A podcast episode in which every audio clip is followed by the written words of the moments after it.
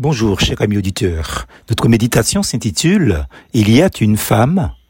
Galates chapitre 3, verset 28. Il n'y a plus ni homme ni femme, car tous vous êtes un en Christ Jésus.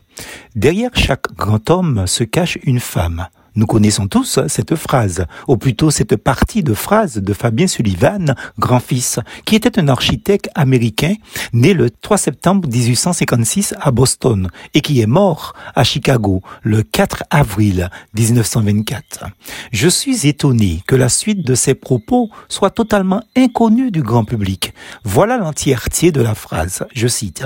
Derrière chaque grand homme se cache une femme, mais pourquoi ne pas dire une grande femme? Après tout, si l'homme est grand, c'est en partie grâce à elle. La femme doit être là pour épauler son homme et le propulser au sommet de pour qu'il soit grand. Fin de citation.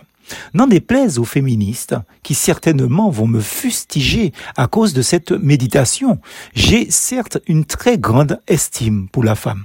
D'abord à cause de ma mère, hélas décédée, mais aussi à cause de mon épouse, Lina, qui est une magnifique épouse et mère de mes trois enfants, invisible entre guillemets, mais ô combien présente et efficace dans mon ministère.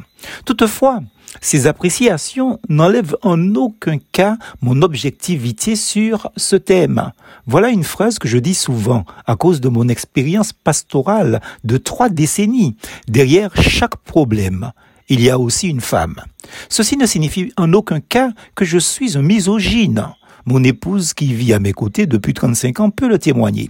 Je vous invite à vous élever intellectuellement et surtout spirituellement au-dessus de toute théorie mondaine et tendancieuse qui pourrait fausser votre compréhension de cette méditation. Il est important de vous arrêter avant de continuer cette lecture ou cette écoute aussi. Faites ceci. Priez pour que l'Esprit Saint vous aide à ne pas laisser la chair prendre le dessus sur votre perception des propos qui suivent. Reprenons. Derrière chaque problème, il y a aussi une femme. Bible en main, amis auditeurs, nous voyons plusieurs exemples ensemble. Premièrement, Adam succombe à la tentation après avoir obéi à une femme. Genèse chapitre 3. Deuxièmement, on traite Jacob de voleur, de menteur, ce qui est vrai, car il n'a pas eu besoin de sa mère pour voler le droit d'aînesse à son frère.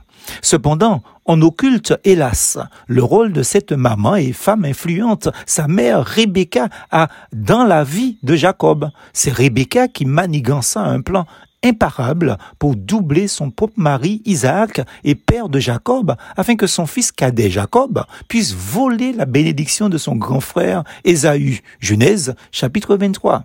Troisième cas, une division apparaît dans le camp du peuple d'Israël à cause d'une femme kamite ou couchite que Moïse a pris pour deuxième épouse. On connaît la suite. Nombre chapitre 12 verset 1 à 12. Quatrième cas, Samson, Samson perdra toute sa force parce que l'Éternel va l'abandonner. Il est tombé dans le piège de séduction d'une femme. Juge chapitre 16, on connaît la suite, il mourra. Cinquièmement, le précurseur du Messie, Jean-Baptiste a été décapité par la volonté d'un tyran, certes, mais manipulé par une femme corrompue et revancharde. Matthieu chapitre 14, verset 1 à 12.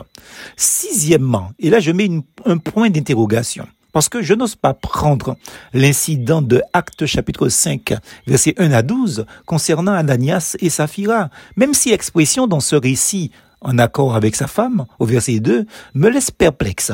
Mais n'extrapolons pas et ne suivons pas une voie d'interprétation sans fondement, surtout soyons prudents.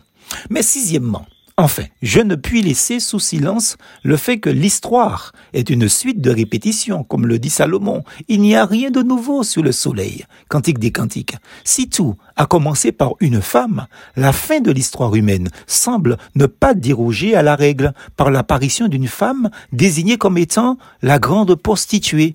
Apocalypse 19, verset 1 à 10. Je sais que certains érudits et théologiens pensent qu'il ne s'agit pas d'une femme au sens propre du mot.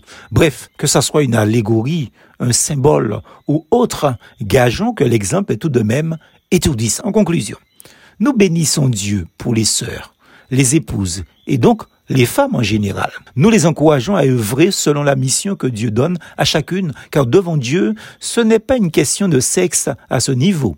Il n'y a plus ni homme ni femme, car tous vous êtes un en Christ Jésus. Galates chapitre 3 verset 28. Cette réalité, à mon humble avis, est beaucoup plus importante que toutes les théories futiles des temps modernes qui subtilement pénètrent le corps de Christ et divisent les frères et les sœurs dans la foi, explosent les assemblées locales en omettant cette vérité divine. En effet, en Jésus-Christ, ce qui a de l'importance, c'est le fait d'être une nouvelle créature. Galates chapitre 6 verset 15.